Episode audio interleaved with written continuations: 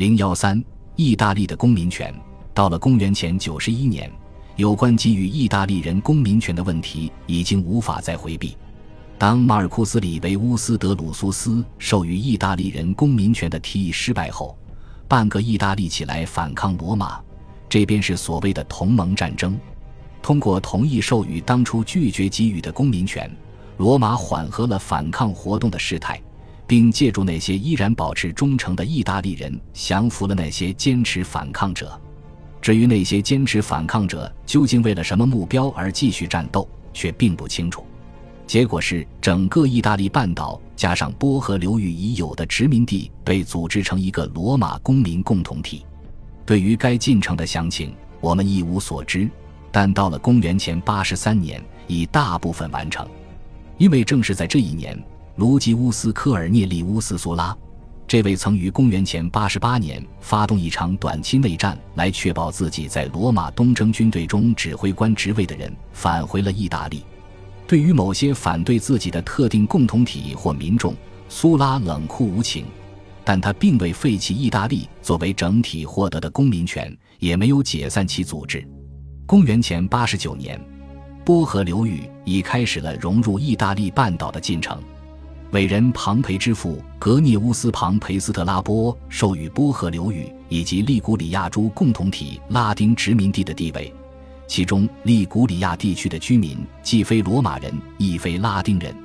完全罗马公民权的获得则延后了超过一代人时间，但依然是通过凯撒的授予最终得以实现。前面已经提醒过大家注意意大利城市模式的推广，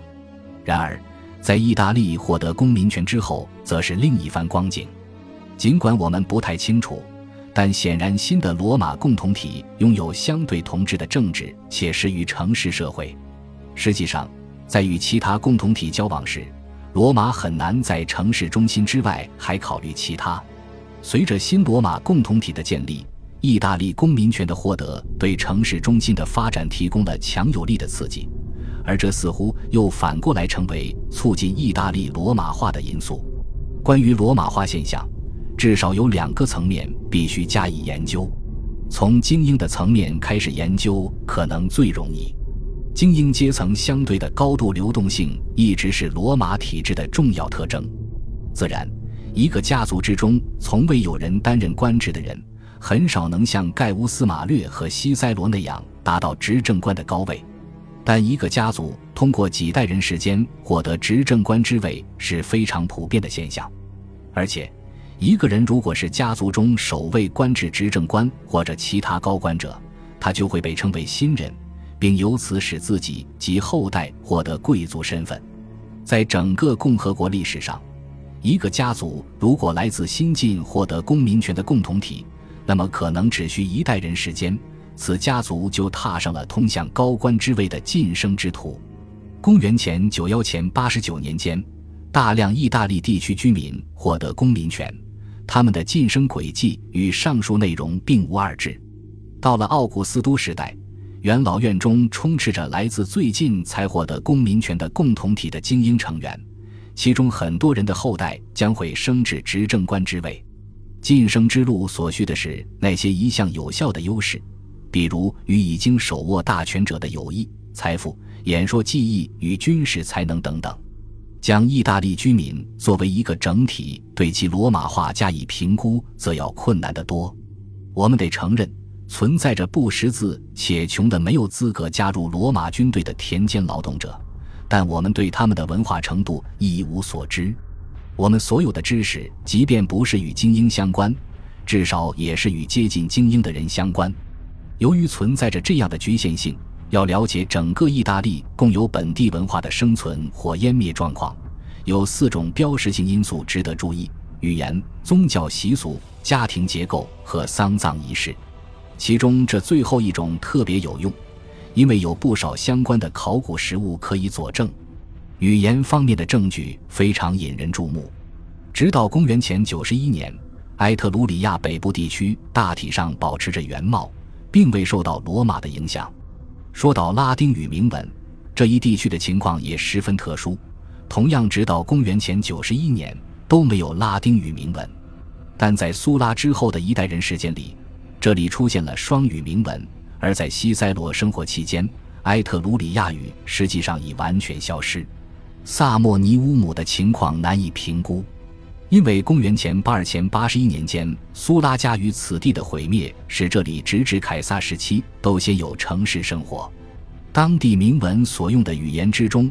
有一种现代学者所知的奥斯坎语，该语言却已消失。然而，沉默的争辩才是危险的。再往南的卢卡尼亚地区，同样的模式产生了，并无任何理由说明这是苏拉的责任。